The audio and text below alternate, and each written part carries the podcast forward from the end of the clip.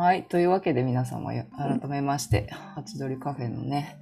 ようこそいらっしゃいました。今日はね、ワンアクション SDGs について、吉田卓さんに、ちょっとね、ツンツンしながら聞いてみようということで、この会を、あの、今開いております。ちょっと共有をさせていただきながら、もう一回ですね、ちゃんとテイク2なんですけど、実は。はい、もう一回ですね、この不思議なあのワークション SDGs の表、これは17の、えっと、SDGs の国連が定めた SDGs の17の項目の横に、その構図、真因、なぜそれが起こるのかっていうことと、それをどのようにアクション、アクションす、えーそれを、えーこれをアクションすれば、その問題が解けていく、えー存在しなくなっていくっていう、その2つの C と A のアクションを、その項目それぞれに並べた表になっております。はい。で、これがね、ワンアクション SDGs、今年めでたくね、完成したんですけれども、これがそもそもこれが生まれたきっかけっていうか、どこからこのアイデアが出てきたのかなっていうのをまずちょっと、もう一度吉田卓さんにですね、お聞きしたいんですが、よろしくお願いします。はい、えーよろしくお願いします。えっと、まあ、録音するということで、で事前にみんなにじゃあ共有しておくと、あの今僕はあのどんどんどんどん記憶していった知識というのを全部忘れてってる段階にあるんですね。えーなので、えーいろんな知識が抜けてます。今、僕の頭の中で過去の記憶というか、記憶してたものがことごとくありません。なので過去について今問われてるんですけど、うまくそれが説明できるかどうかあんまり自信がないんです。でまた順番が時系列上で本当にその順番だったかどうかっていうこともあいまいち曖昧なところもあります。なので、えー不正確かもしれないということをあの了承した上であの聞いていただければと思います。その可能性があります。必ずしも、えー正確な記憶に基づいて、正確に記録に基づいて話をしていないということを、あの、承知おきいただければはいという。ふうに思います。ただ、まあ今自分が思っあの分かっていることを、えー極力そのままあ伝えたいと思っているので、えーまあ、そのままお聞きいただけたらと思います。で、えっ、と、そもそもどこから始まったかというと、SDGs。まあ、このワンアクション SDGs というのは、SDGs にの17の項目に対する解決策として、えー提示しているものです。なので、まあ、今世の中ではどうやって解決しようかとかどういうふうにして、えー制度設計しようかということがあ言われておりますが、まあ、こうすれば解決できるということを、まあ、企業レベルとか国単位のレベル組織レベルの話ではなしに、えー一個人でそれを取り組める方策というのをこの中に全部盛り込んであります。なので、まあ、これをすると、ここには C と A というふうに書いてあって、C の方は、え原因行動ですね。この問題を一番で言えば、貧困を作り出す問題行動が稼ぐという行為にあると。えーなので、この稼ぐという行為をやめて、まあね、今、ドア玉でいきなり、えーすごい難題をぶつけてるんですけど、あ稼ぐという行為をやめて、えー無料で働くということを始めたら、この貧困問題一気に全部解消していくと、えー存在し得なくなるということをここでは歌っているものです。で、これが今1番から17番まで全部それぞれ、えーそれをもたらしている、それを生み出している原因行動と、それを解決していくための解決行動と、それを C と A に分けて全部並べたものです。これがワークション SDGs です。で、えっと、まあ、これどこから始まったのかというと、あまりもう記憶が定かではなくて、えーで SDGs を私が知ったのが2016年の頭か2015年の末ぐらいだったと思います。ここも曖昧なんですけど、まあ、それぐらいの時ですね。で SDGs というのは2015年の9月の25日だったと思いますけどここで国連総会で193カ国国連の加盟国193カ国が全会一致で合意した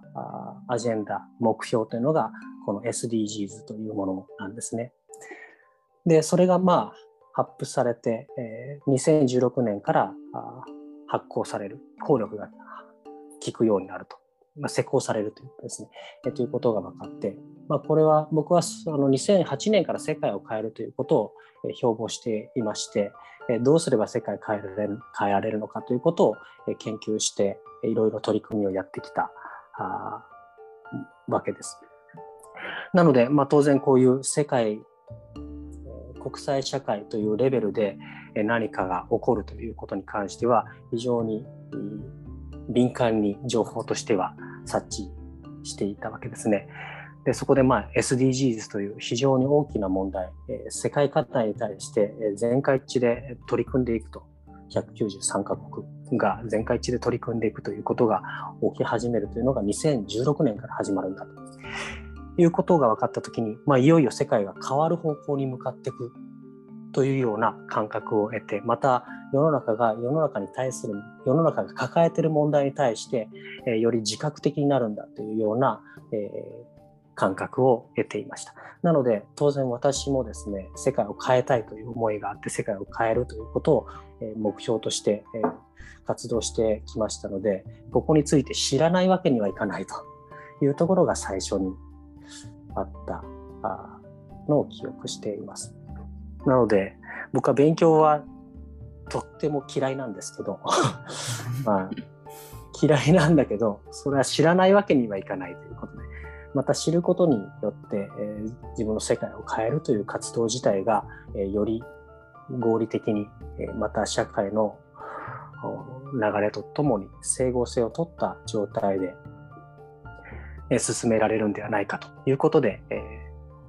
まあ、いろいろ調べ始めると、勉強し始めるということが最初だったと思います。なるほど。ありがとうございます。はい。そっか。すぐるさんの中でその頃 SDGs ができた時に、あ、世界が変わる方向に向かっているっていうその兆しを、まあ、希望、希望として受け取りつつ、でも、その提示された SDGs の17の項目を見たときに、え、これでいいの？っていう思いがあったんですか、その時。なんかだ、だからこそこれが生まれたっていうか。えっとね、最初は、うん、最初は、あんまりそういうことはなくて、うん、もうなんか、いい感じのことをやろうとしてるんだ。という感じでしたね。で、まあ、目標を見ると、あのまあ、日本語のや日本語の目標から僕は見たので、だからなんだろうそのまま文字通り理解すれば、まあ、おっしゃる通りでその通りだなというふうに思うことばっかりだったので、あこれがちゃんと機能するんだったら素晴らしいなというところが最初のスタートでした。だからここに対してどのようにして、えー、我々は、まあ、当時僕は事業開発とかそういうことを中心に起業家に対して経営者に対して企業に対してやっていったので、えー、まあ、どのようにしてこれを取りうまく使えるのか取り込めるのか。ここにまあうまくどうやって貢献できるのかっていうことをやるためにまあ調べるというのが最初でしたね。印象としてはいいも悪いもなくて、うん、えー、ただまあ全体的に世の中変えていこうという動きが始まっているというのが、まあ、表立って見えている状態になったので、うん、これは面白いなというのが最初でした。なるほど。そっか。そっか、その時、すぐるさんまだビジネスの世界にいらっしゃったっていうことですよね。そうですね。はい。その中でビジネスから、まあ、すぐるさん自身もビジネスからギブネスの世界に移行される中で、このワンアクション SDGs も育って、生まれ育って きたのかなと思うんですけど、じゃあ最初はこの SDGs にのっとってどういうふうに事業を展開しようとか、誰かの事業をサポートしようっていうふうに考えて進んでいらっしゃったところから、この C と A、コーズとアクションっていうところに至ったのは何かきっかけがあったんですか？あこういうふうにあのまあ、原因行動と解決行動っていうのを割り出せるようになったのはあの現実がどのように作られてるのかっていうことが分かった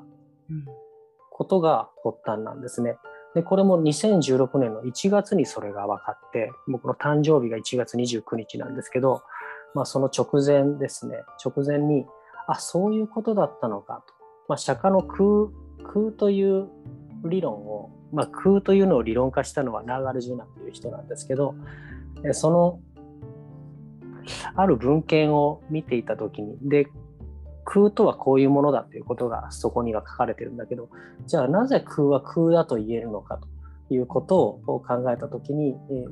物事が全部バッとそれまで勉強してきたものが全部バッと一気につながった。あそういうことだったのかということがそういう経験があって、まあ、そこからそうするとじゃあ現実というのはあ自分で想像が可能だと。また現実起きてる現実に対して分析していくことができると、うん、どういうことが原因で、え何を解消し何を変えていけば、えこの結果は変えていくことができるんだと。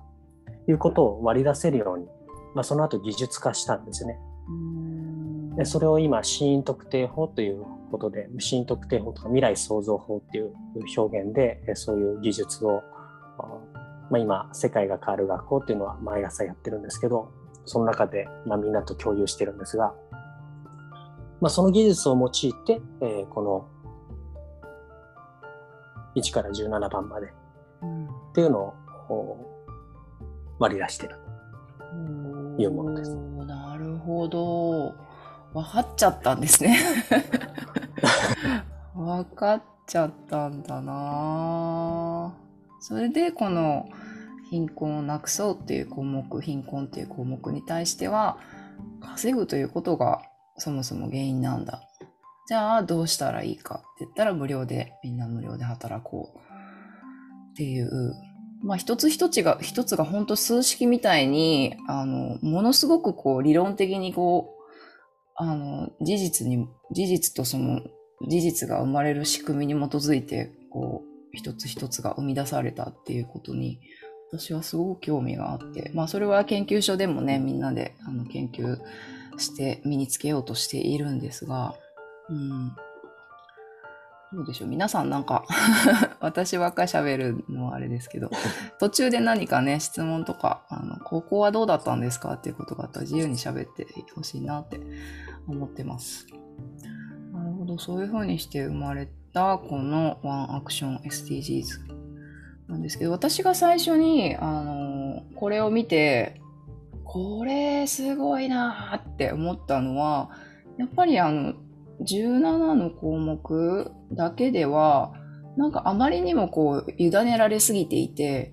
じゃあどうしたらいいんだろう？使う責任、作る責任、使う責任とかだったら、じゃあ、あそこのブランドの服は買わないと、ペットボトルでお水飲まないとか、なんだろう、パートナーシップで目標を達成しよう。じゃあ、ダーリンと仲良くしようとか、なんか、そういう小さなことはこう思いついたり、できることをできるだけってもう本当思い聞かせるようにして、あの、やってきたっていうか、まあ、やり尽くしてもいないんですけれども、なんか本当そういうなんかこう、なんていうのかな、でもこう息が切れそうになるって本当にこれで大丈夫なのかなみたいな。本当にこれで世界は変わるのかなっていう、私だけがやってて、変わるのかなっていう、なんかそういう不安みたいなものもすごくあったんですよね。で、なんかこの貧困とか飢餓がどこかで起こってるっていう時に、なんかそのことに対してすごく怒りを感じて、なんかこういうことをしている人がいるから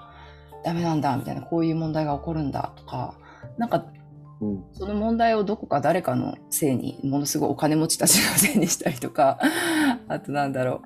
う、うん、なんかね、悪いことする人たちにのせいにしたりとかっていう、なんかそういう自分がいたんですよね。まあ、まだまだそんな自分もいるんですけど、小人のように。でもこれを見たときに、これ、これがすごくわかりやすかったんですけど、この、あの、アクションだけ集めたこのね、図、無料で働き、一、うん、人分だけ手に入れて、一緒に笑って自分に正直に他人に誠実にそしてみんな自由にして使ったトイレはきれいにして受けた恩は別の人に送って、みんなの利益を優先させ、挑戦者を応援し、みんなを受け入れ、これ読んでたらすごいです。人のピンチに手を貸し、あるべき場所に全てを戻し、そしてお先にどうぞと譲り、当たり前をに感謝して両親に従い、子供にも賛同して、世界中の人と友達になろうっていう、これ、全部初めてこれ、通しで読んだけど、めちゃめちゃこれいい人。めっちゃいい人だなっていう。で、これに私がなったら、そしてみんなが、すべての私がなったら、そら、全部、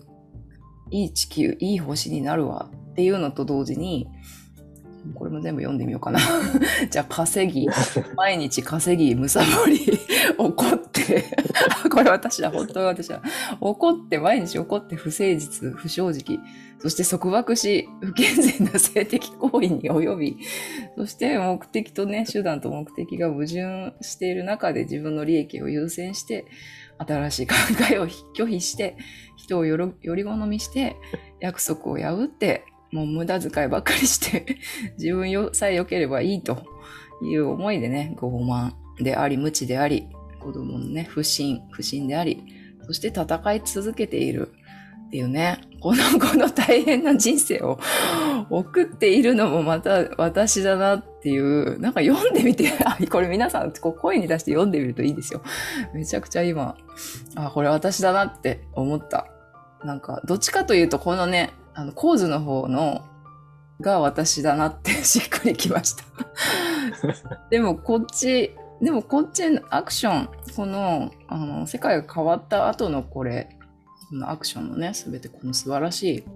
一人、素晴らしい私。そしてこのちょっともうね、どうしようもない私。なんかこれもどっちも私なんだなっていうことが分かったときに、まあもちろんまだ分かりきれてないから研究所で研究を続けてるんですけど、でもこれどっちも私なんだっていうことが分かったときに、うんああ、世界が変わるんだなっていうふうに思ったんですよね。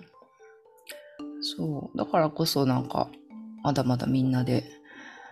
研究していきたいなって思ったりしてます。プラスチック、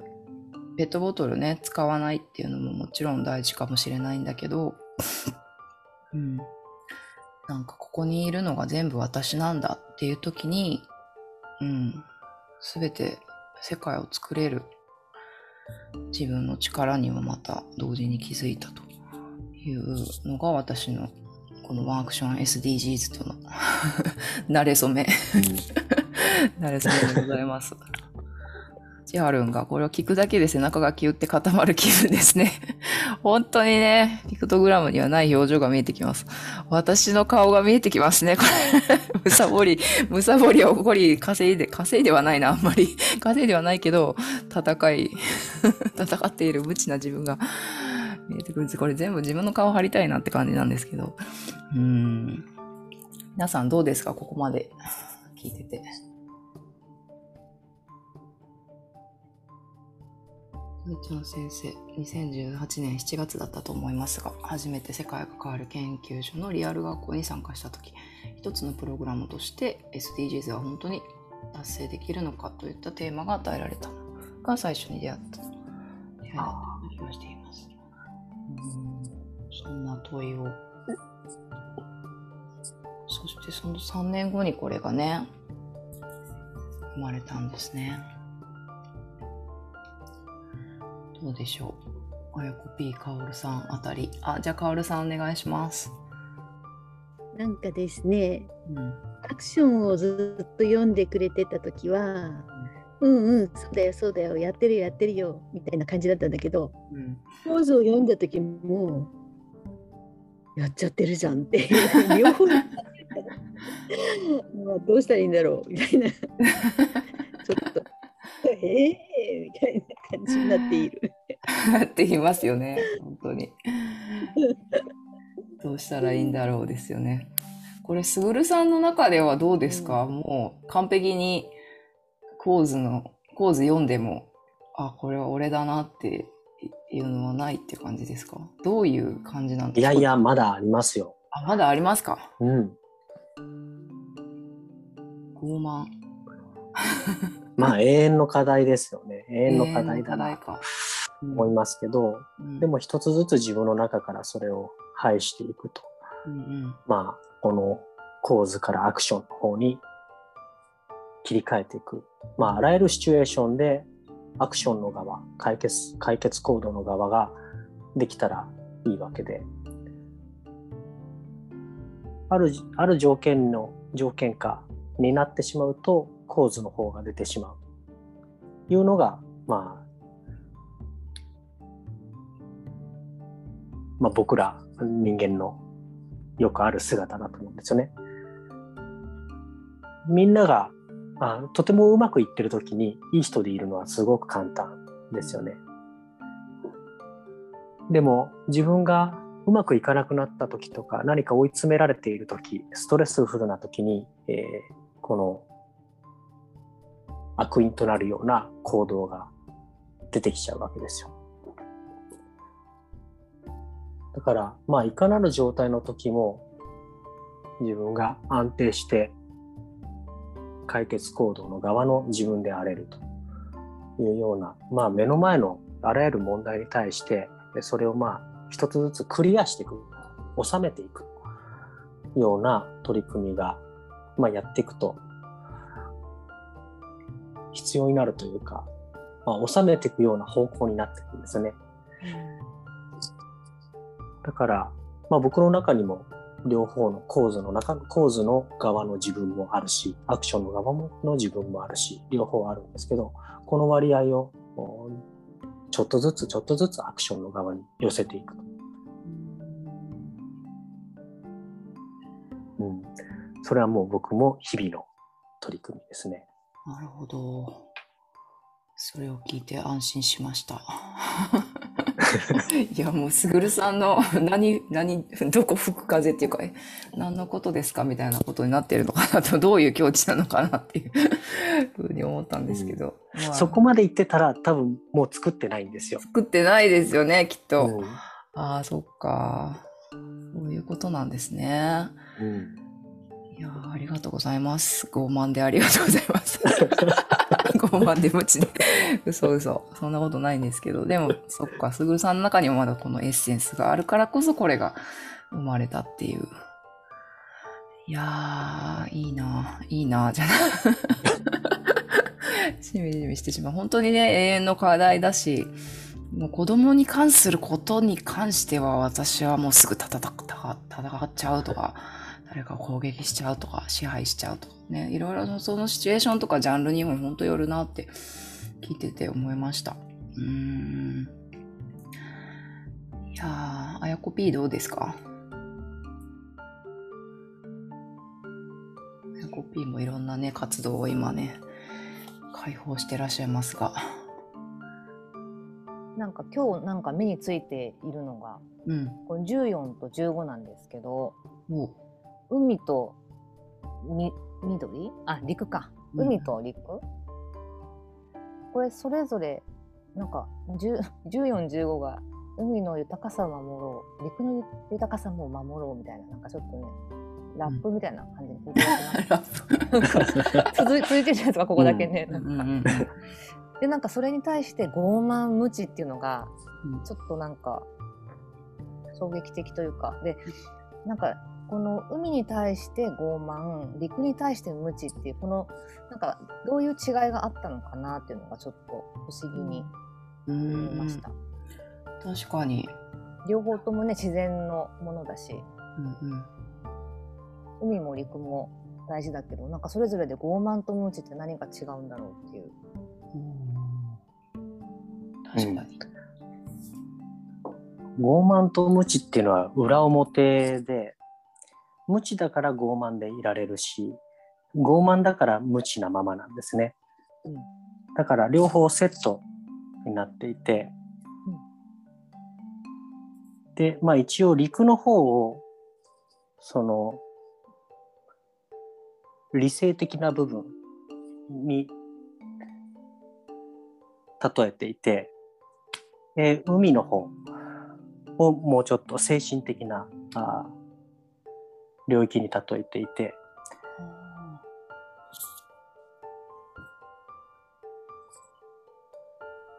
まあ、陸の方を父とし、えー海の方を母としたみたいな感じの、えーイメージから、まあ、傲慢の方を母に当てて、えー父の方を無知に当てた。まあ、両親に従うっていうのを父、えーに与えて、えーなんだろうな。当たり前のことに感謝しようっていうのが母の方に与えて。あ、に合わせてる感じですかね。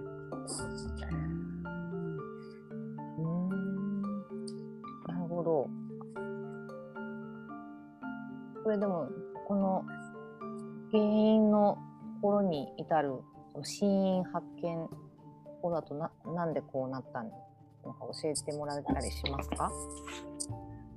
あ、ここはですね、もう全部の問題の根っこなんですよ。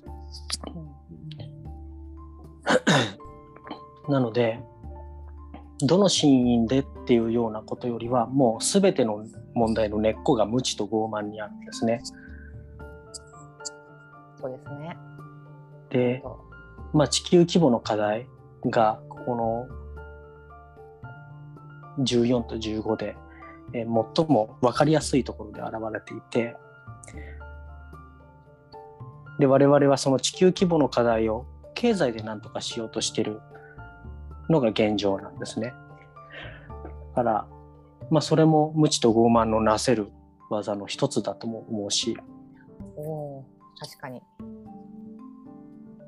なので、ちょっとすごく抽象的な表現になってるので、傲慢も無知も、こうこれが何に値してるのかっていう特定の仕方ができないんですけど、まあ、全部の根っこですというような感じですかね。で、我々は、海から命をもらって、まあ、海から生命というのは出てきていて、で、陸上で我々は活動していて、で、そこのどっちが汚染されても、どっちが壊れても、我々は今のところ生きていけない。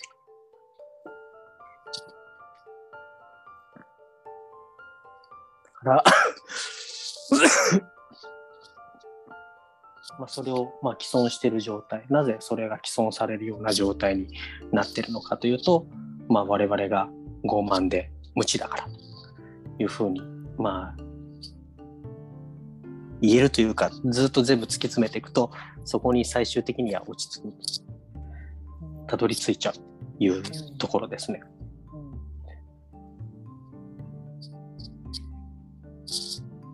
いやー、ほんとそうですよね。これ、無知が、無知に対するアクションが両親に従おうっていうのは、これ、無知とかだと、まあ、もっとうんいろんなことを知ろうとか、まあ、無知の知とか言う言いますけど、自分が知らないってことを知って、謙虚になろうとか、うんなんかそういうアクションかなと思ったんですけど、なんか両親っていうのが、ちょっとへえと思って、うんうん何にも知らない無知な状態だと、そっか、両親に従うってそういうことか。なるほど。自分で解釈して、そこで今何が起きたかちょっと早コピー。あの、あの、その、何も知らない、知ら何も知らないし、こう、世界のすべてを当然知ることはできないうんうん限界が人間にはあるので、うんとにかく何か、例えば判断に困った時とか、何かに直面した時は、とにかく、こう、フォロー・ユア・ハートってことですよね。両親に従おう。そこ、そこには間違いがないよっていうことでしょうか。勝手に解釈しました。ことでしょうか。どうでしょうか。うん、そういうふうにも表現できると思います。うんでこれは解釈を一つに定めているわけではなくてこういうふうに解釈してくださいっていうふうに定めているわけではなくて、えーその人その人で感じ得るものとかあこうなんだっていうような直感するようなものもあると思うんですよね。でこれは他の項目もそうで結構抽象的な項目もあるのでそうするとどれがどれなんどれがそれに値するんだろう自分の生活の中で自分の行動の中でどれがそれに値するんだろうっていうことが明確に定まってない項目もいくつもあるじゃないですか。でそれらを見た時に自分の中で湧いてくるものがその答えで僕はいいと思っていてでそこから始めるのが僕は大事だと思ってるんですね。でそれこそが、まあ、自分の中の良心に従うっていうことに近い状態でこの自分がそうだと思ったことに自分が正しいと思ったこと自分がそうだと思ったこと自分にとっての真実に従うということが僕は第一歩だと思うので何を学ぶよりも先にまずそこにフォローできる。自分自身の本当の思い本当の見えてる現実に従えるかどうか。ここが最初だと思うのでこの今のそのそういうふうに思ったっていうところが僕はそれが正解だと思います。なるほど。余白を残してるんですね。その人その人に対して。はい、確かに。でこう自分流に自分が納得する解釈を、まあ、してよくて。そうするとまあ、忘れにくいし。今私はおおって思ったんですよ。自分で喋りながら。ああだから両親に従おうなんだみたいな。納得みたいな感じ勝手に納得したんですけど、まあ、そういうやり方でとにかくやっていいよってことですよね。はい、うん、そうです。すごいよくできている。よくできている。よくできている。手のひらで動かされている。動かされてんの？動かされてんの？いやね、動いていきましょうっていうね。だから何かこれが正解だよって、まあアクションね、提示してるけど、このアクションの中にもものすごいこう、いろんなね、深いレイヤーとか、あの、いろんな視点があったり、自分のシチュエーションと当てはめて、あ、これだったって感じたり、うん、なんかここを通して自分の世界を見ていくことで、まあ構図もそうだし、自分の世界を見ていくことで、いろんな発見があったり、なんか実践的、実践的、実践、なんか自分にとって実践的ですごものすごく実際、実際的？実際的っていうのかわかんないけど、なあ、なんか発見があるんじゃないかなって。で、自分で発見、さっきみたいな、さっきのあやこぴーみたいに自分で発見したものって、本当にね、なんか自分の手の中にずっと刻まれるというか、動かない、動かないというかね、決定的なものだったりするので自分で発見した自分で見つけたものこそ、うん、だからこそこのねずっと共に福ちゃんみたいにねどこどこのまで飾ったり 待ち受けにしたり してね見つめていくといいんじゃないかなって思ったりしました。で私もこの14と15はすごいなんかど真ん中というかキーだなって思ってででずっと見てたらですねこのアイコンもほんとね、あの、面白くて、このゴーマンの方が、右が、右腕が上になってるんですよね。あれ？右腕？あ、そうだよね。で、ムチの方は左腕が上になってるんですよね。で、これなんか制作チームの皆さんはもう知ってるのかもしれないけど、これは何か理由があったんですか？このようにしようっていう。うん、議論をしましたね、そこも。議論したんだ。で、そっちに落ち着いたということで、ここも、まあ、あの想像してみてほしいですね。なぜか、うん。あなただったらどっちにするっていうことを、右を右を腕組んだ時に右を腕にするのか、左を上にするのか、どっちが適切だと思うっていうのは、それぞれ理由が作れると思うので、うん、うん、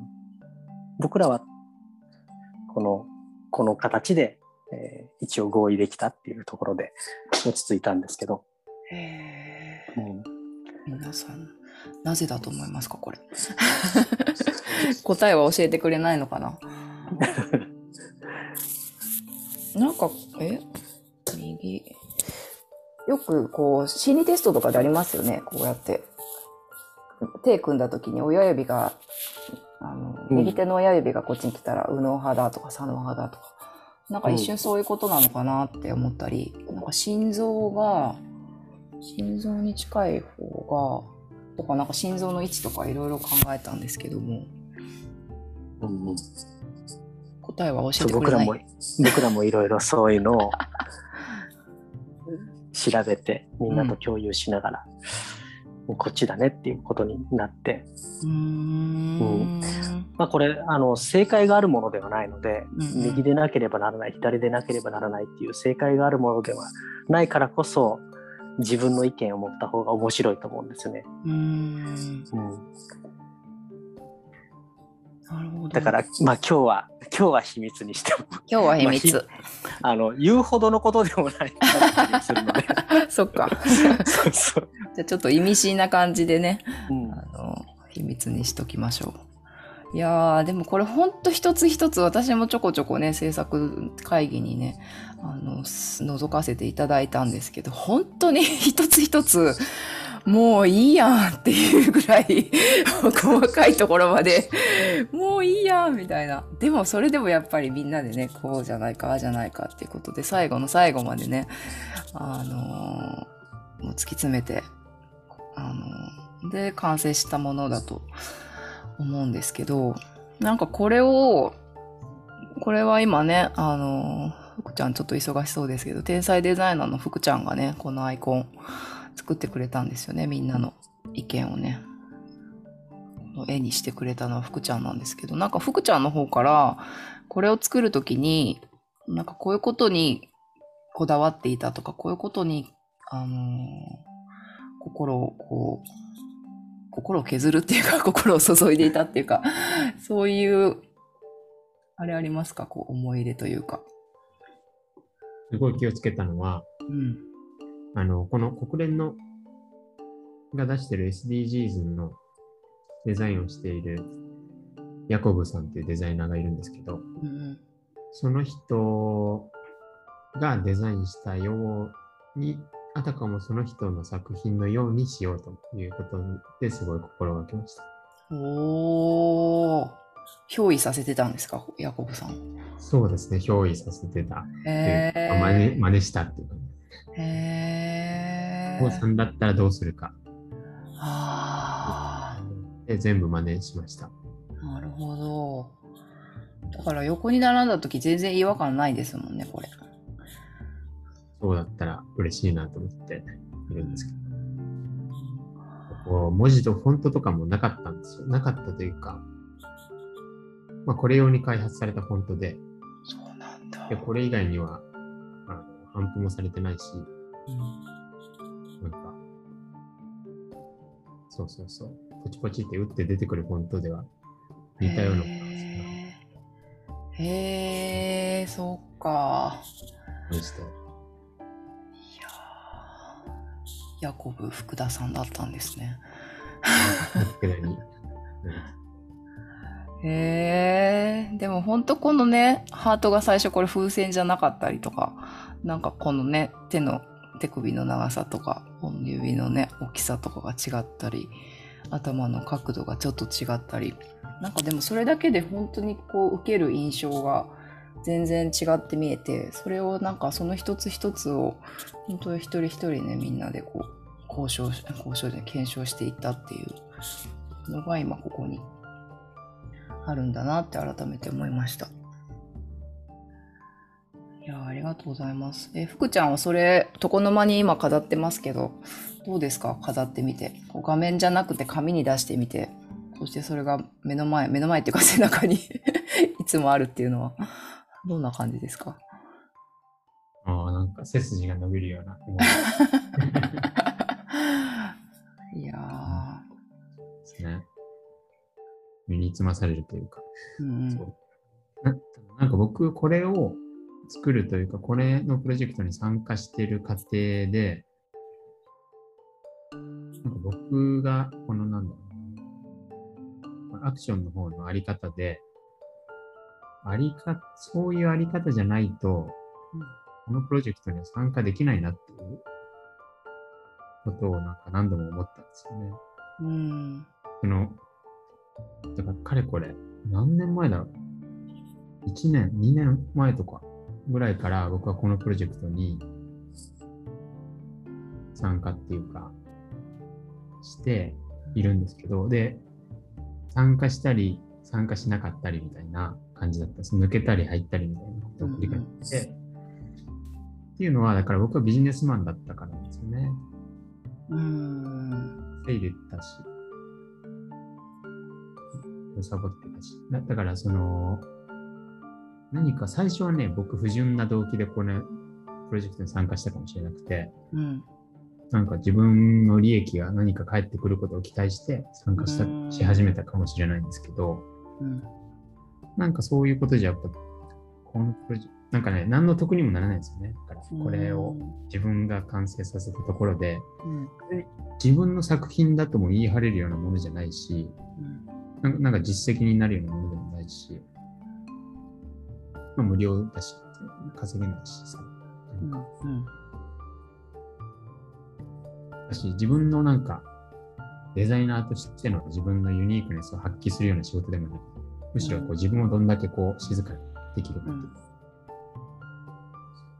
か、個性をきちんと始末して向き合わないと完成しないような作品だから、そう、なんか、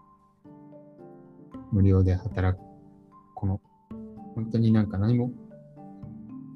自分だけの見返りを期待せずに、このこのプロジェクトに参加しなきゃいけなかったし、うん。なんか無知であってはいけなかったし、っていうかなんだろう、話なんだけど、なん、みんなのため、みんなのためっていうかな、うん。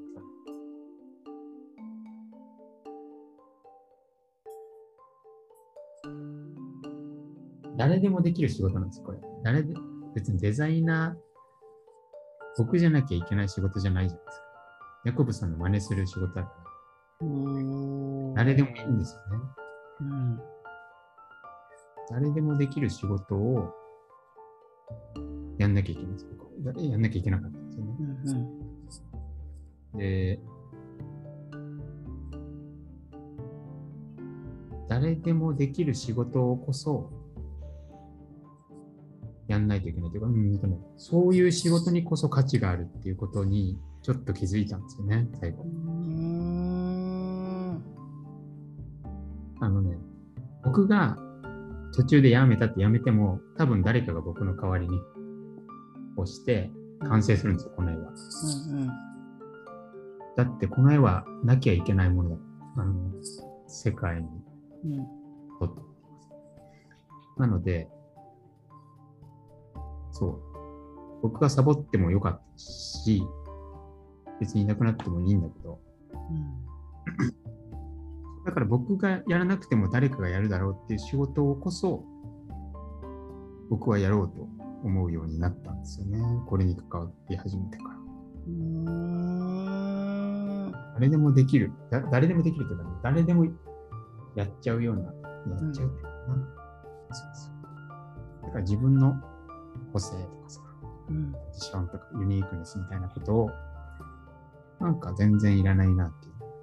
思あう時間のその転換みたいなのがありました。これに関わるのか。あ。へ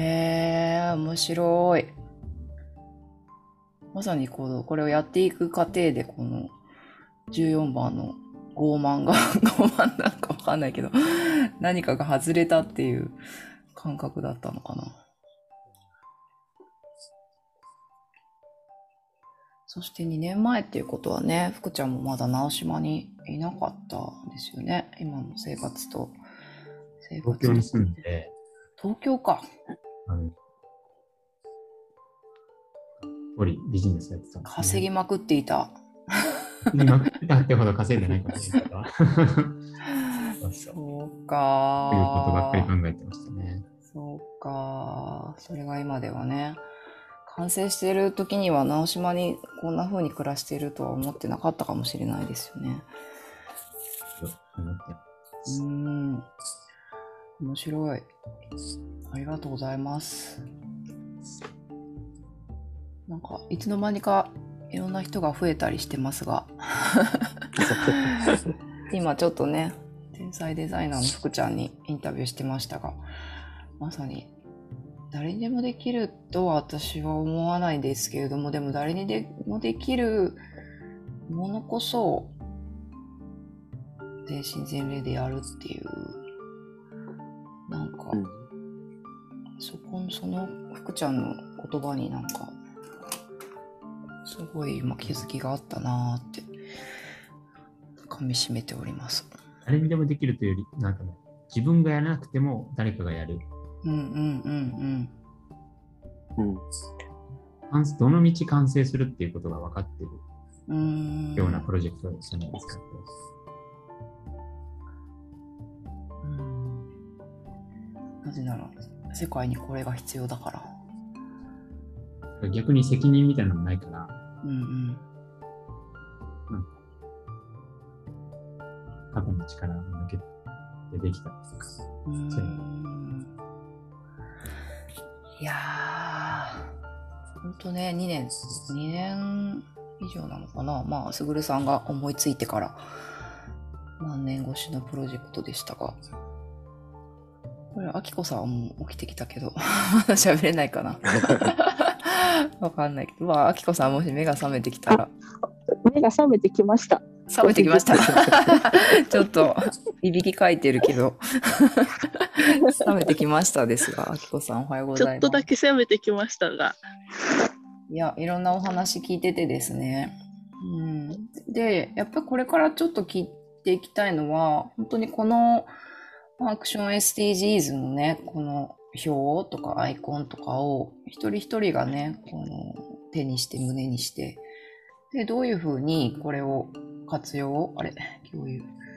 活用していこうかっていうことを、まあ私自身でも考えているところもあるし、まあ、あきこさん今ね、グループ作って、あのープロジェクト、これを使ったワークションや SDGs を使ったチャレンジをしようとしていらっしゃいますけども、まあ、超寝起き、寝起きですが、ちょっとおお話しいただけますか、そのチャレンジについて。えっとチャレンジは、えっと、まあそのアクションの方の人にどれだけ近づけるかっていうチャレンジですね。うんこれはシンプルに言うと、その構図の方をもう極力少なくしていって、やめていって、その代わりにアクションを増やしていくと、あのいいなっていうチャレンジなんですけど、まあ、いきなりやっぱりこう全てをやめてすあのアクションに変えるっていうのはまあ無理だし、まあ、それを無理やりやったところで元に戻るしあありがとうございます。あとは、うんとまあ、無理だしっていうところですよね。でやっぱりそのね、福ちゃんも2年間かけてやってく間に気づいたっていう、すごいそういう気持ちもすごいよく分かって、私も1年間くらい、このプロジェクトに関わってるさなかで、やっぱりじわじわとその良さとかが分かってきたので、なんかそれをみんなと一緒に3ヶ月間、まあ、騙されたと思って、意味は分かんなくてもいいから、ちょっとやってみませんかっていう行動ベースで、ちょっと変えてみたら、あなたの人生が今、まあ、今の状態から3ヶ月後、どうなってるかを見てみたくありませんかっていう、あのことなんですよね。うんうんだから、うんうんうん、騙されてやってみましょうっていうことです、ね。騙されてやってみましょう。このグル,、グループね、今チャットに貼りましたけど、えー11月の8日から3ヶ月間やってみましょうということなんですけど、この11月の8日っていう日にちには何か意味があるんですか？あります。あります？の天才歴、はい、天才歴っていうのを私1年間、あの、それもすぐるさんが出してくださってる13ヶ月の暦なんですけれども、4週ごとに切ってやって1年間を。それで過ごしてます、今のところ。でそうしたらすごくね、あの、自然のリズムと私は合ってる感じが、同期同調してる感じがして、とても今のところいいんです。で、次、その10 11月の8日が、えーとまあ、12の月っていうのが始まるんですけれども12、13でちょうど終わる頃が1の月で終わるんですね。なので、まあ、終わった終わる頃にはきっと何か多分変わってるはずだから少なくとも、そしたらまた新しいそのスタートを切る時のその1年間のその目標みたいなものが見えやすくなるんだろうなと思って、うん、なんかいいかなと思って。たまたまたまたまだったんですけど、うん、なんかちょうどいいタイミングじゃないかなと思ってこの日にちに設定しました。おお、天才歴のね。はいあ今グループどちらも入りましたけど、私も天才歴ね、1年、あきこさんたちと一緒にやってて。いやー、面白いですよね、これもね。なので、12の月から天才歴も すぐるさんで、おワンアクション SDGs もね、すぐるさんで、なんかダブルすぐるなチャレンジなんですけど、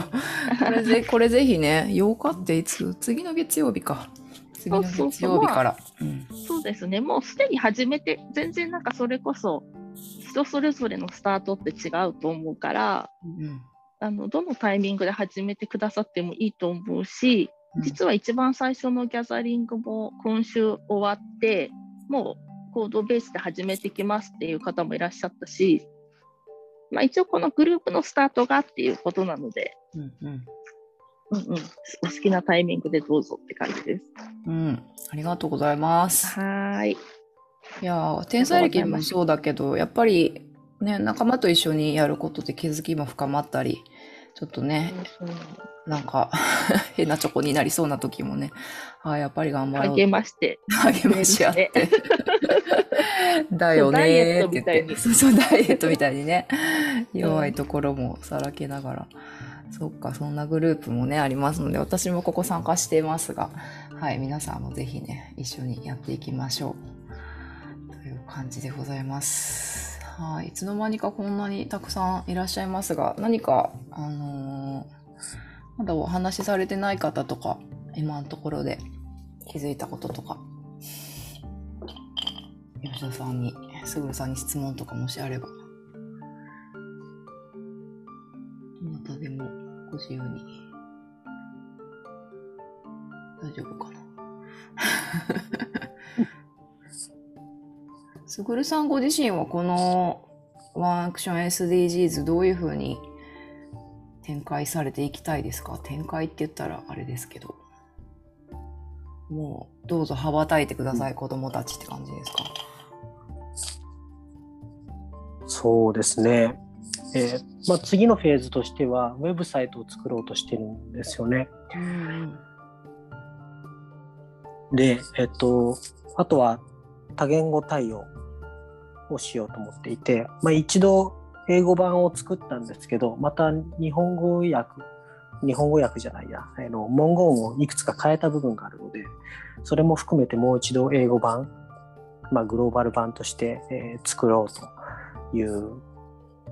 ことが、まあ、これからやることですね。で、そしてそれをまあ、ウェブサイトにして、誰でもそれをすぐにそこにアクセスして、それをいつでも利用できるような状態、まあ、このアイコンを利用できるような状態にしていこうというのが次ですかね。うんなるほど。もうそれこそ無料で世界に放っておくっていう状態にするんですよね。そうですね。まあ、今まだ世界はその解決策、まあ、個人のレベルまで落としたあ一体何が本当の原因なのっていうところの解決策にはまだ世界全体としては至ってないので、まあ、そこに解決策をちゃんとお確かな解決策として一石投じるというような感じ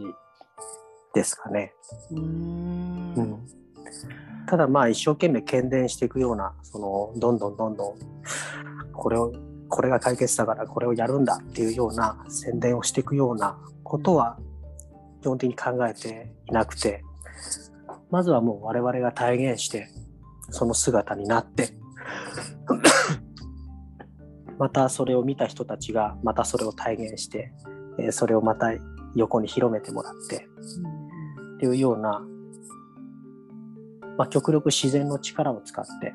えやろうと思っています。自然になるように一応なってるはずなので、まあ、極力人事でやらず、まあ、人間事でいろいろやろうとせずに任せていくというような発想で、まあ、やりたいなと思ってます。うーんなるほど。体現者が増えることで自然にそれが自然になっていくというかそうですよね。押し付けられたことってやりたくないですもんね。これが答えだとか。うん無料無料で働けとか絶対言われたくない。嫌ですよね。嫌ですね。嫌ですね。絶対押しのけたくなりますもんね。でもそれがもし自分から湧き上がってきた何か気づきとかそうなのかなっていうことだったら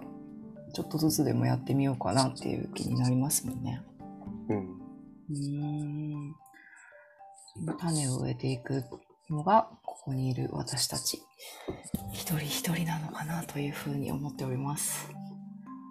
そっかウェブサイトそうですねなので本当にあのまあ私もできることはね何でもお手伝いしたいなって思ってますしなんか皆さんもね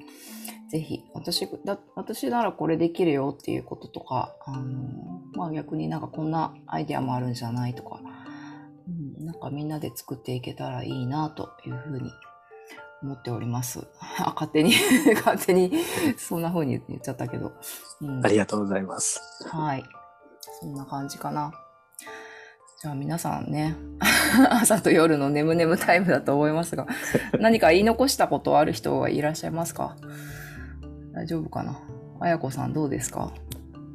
あやこさんもね、いろいろ差別をなくすための対話創出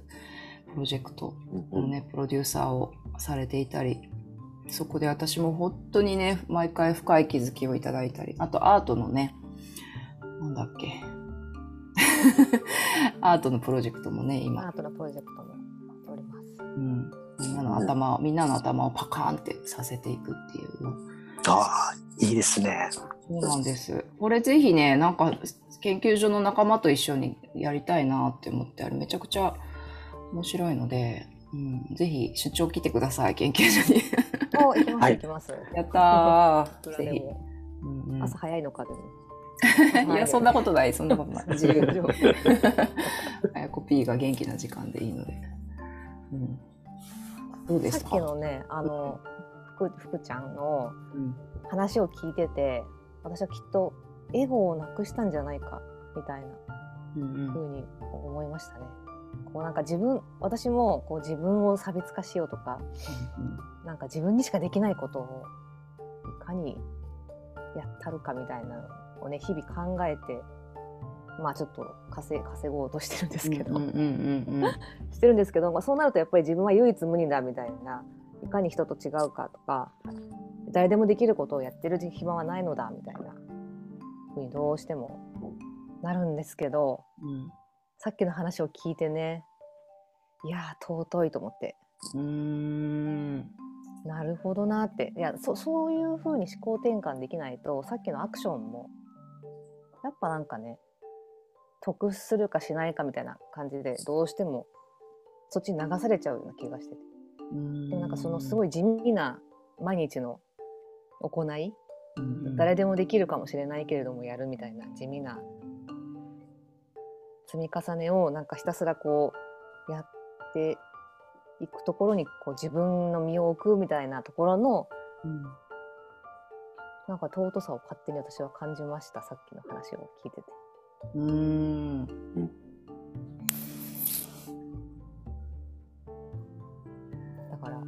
いいなと思って。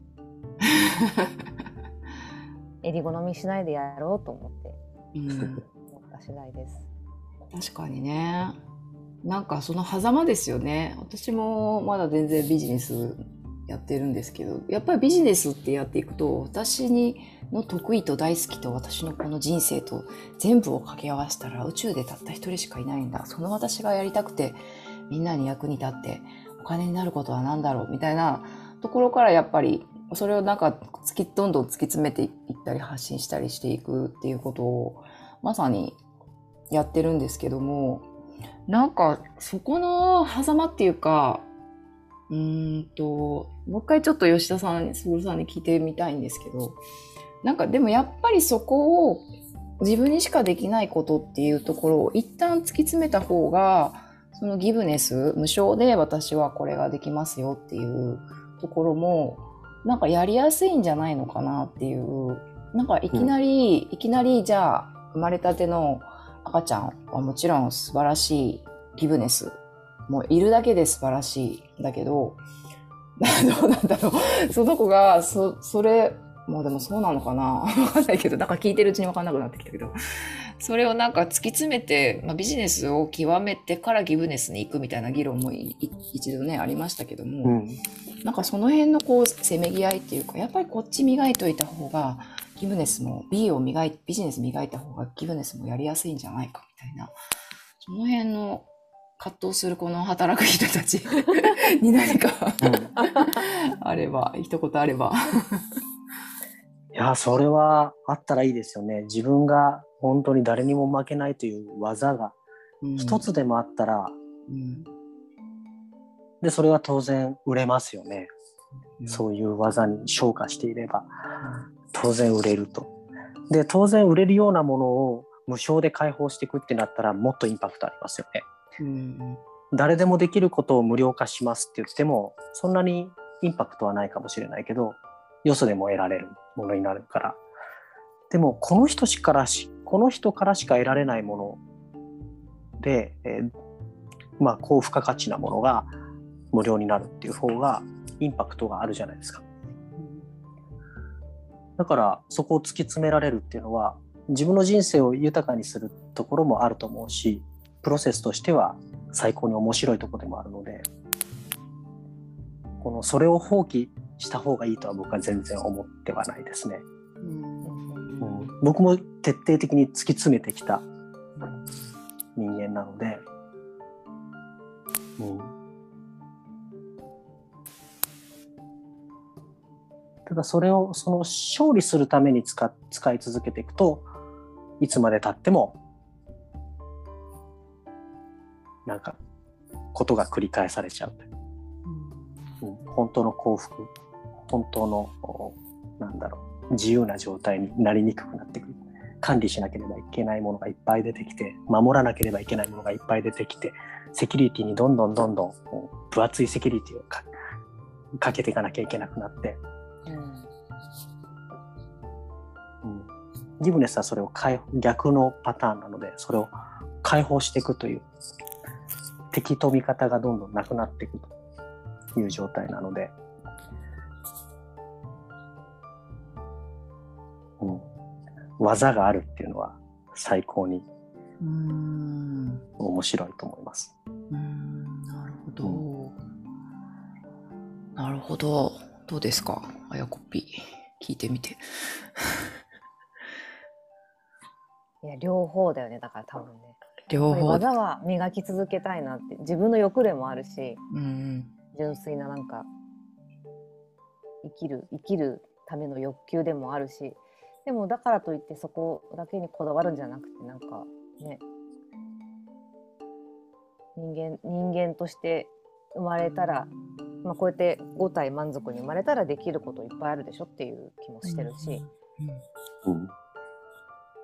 そういうことも忘れないでねってなんかさっきちょっと聞こえてきましたね。うん。なんかついてそういうだから自分には何もできないんじゃないかみたいなことをやっぱどうしても思っちゃうんですけどうんついつい人と比べると。そんなの思う必要もないしね。できることいっぱいあるでしょ。すぐやったらっていう気にもなってくる。でもとはいえ磨きたいのもあるし、まあ、両方やっていけばいいんだなって感じがしました。うん本当そうだな。うんうんそう思います。うん。なんかどっちも極めていくことで、ものすごくどっちもね、ゆ豊かになりますよね。うん私だからできることと、私じゃなくてもできることも、でも同時に大事にしていくっていう、なんかそれは仕事だけじゃなくてさっきの良心に従うとか、困った人がいたらどうしたんですかって聞くとか、うんハローって挨拶するとか、とかね。うん。そういう意味で本当に誰にでもできる、誰、誰にでもね、今すぐに始められるチャレンジだなっていうふうに思いました。うんうん。ありがとうございます。なんかみんなの顔がどんどん消えて、もうみんな消えていく。消えていく。金曜の夜だから。金曜の夜だからみんな酒、酒飲み酒の。酒飲みに。そうか。まあね、こんな感じでね、あの、そろそろ締めたいかなと思うんですけど、かおるさん何かじゃあ、かおるさんもね、最後までプロジェクトにね、本当に寄り添っていただいて、感謝感謝でございますが。とんでもないです。時々しか顔出せない耳だけだったりしたんですけど、とにかくその過程が耳だけ聞いていてもものすごく面白くて、これは聞き逃せないっていう感じで、もう途中最、最後の方だけできるだけって感じだったんですけど、今、ずっとその、あやぴーさんの話とかも聞いてて、実は私、愛ちゃんの受けたじゃないですか世界の中心で肩書きを叫ぶああ、うんうん、こうだね。うんうん。あれがね今点が点点点点ってつながってきて振り返ったらあーって思ってるタイミングなんですよ今まさに。でなんか世界でオリジナルの自分だけの肩書きを作るためにマインドノードにはってやりだしてって一人だとなんかこう限界があると思ったから3人4人でお互いのも言い合いながらやってみたいって近々思ってるところだったのでそれとビジネスとギブネスの狭間にやっぱりいてでもいいきなりギブネスってやっぱり一回ちょっとお金も物ももう一回私はふわふわきちゃったので一回しっかり見つめるって思ったのが9月の終わりだったからなんか今さっきの話してることむちゃくちゃシンクロしてって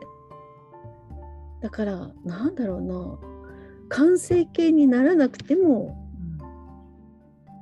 何をやっても今自分ができることをやるんだけどそれか今までのビジネスのエネルギーじゃないエネルギーでやる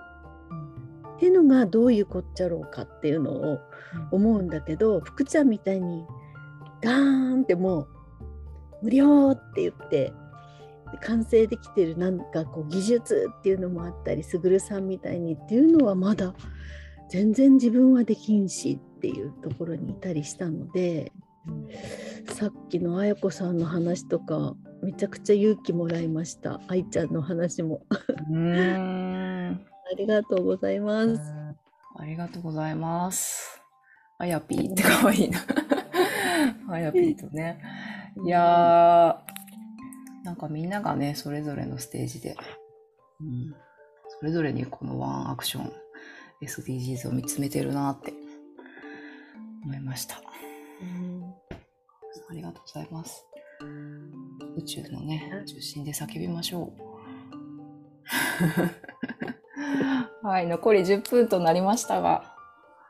みんな寝てるかな？じゃあ、じゃあ、福ちゃんとすぐるさんに最後一言ずついただいて、顔が出てる人を 当てていく。今ね、ちょっとかおるさんとか、私たちのね、私とあやこ P の、そのギブネスとビジネスの狭間みたいな話も出ましたけど、なんか福ちゃんやっぱりその一歩先を見せてくれてるなっていうふうに思いながらね、あの、活動を拝見してるんですが。いやいや、僕も全然狭間です。狭間ですか？まだまだね、うん。全然なんか、うんワークション SDGs のアクションのあり方を徹底できてるかと言われたら全然なので、うん。はい、一緒に精進しましょそうなんだ。やっぱりぜねなんか見えてますよね。みんなこんなにやってるのにみたいな。こんなにギブネスなのにって思ってるけど。そっかなんかそれを聞いて安心するっていうか安心しっぱなしじゃダメなんですけど いやますますみんなで一緒にやっていきたいなって思いましたありがとうございます福ちゃんありがとうございます。じゃあ、すぐるさん。なんか本当に何を考えても、何を、何を自分の中に疑問に思っても、いや、やっぱり研究所で研究しようっていうふうに、まあ最近サボりがちな私なんですけど、なかなかいけてないんですけど、やっぱり研究所で視座を上げていくしかないなっていうふうに思うんですけど、まあそれに尽きると思うんですけど、まあそれも含めてちょっとじゃあ最後、すぐるさんから 今日の会の締めいただければ。はい。はい。いや、今日はみんな集まってくれてありがとうございました。なんかとても嬉しいですね。なんかこういう、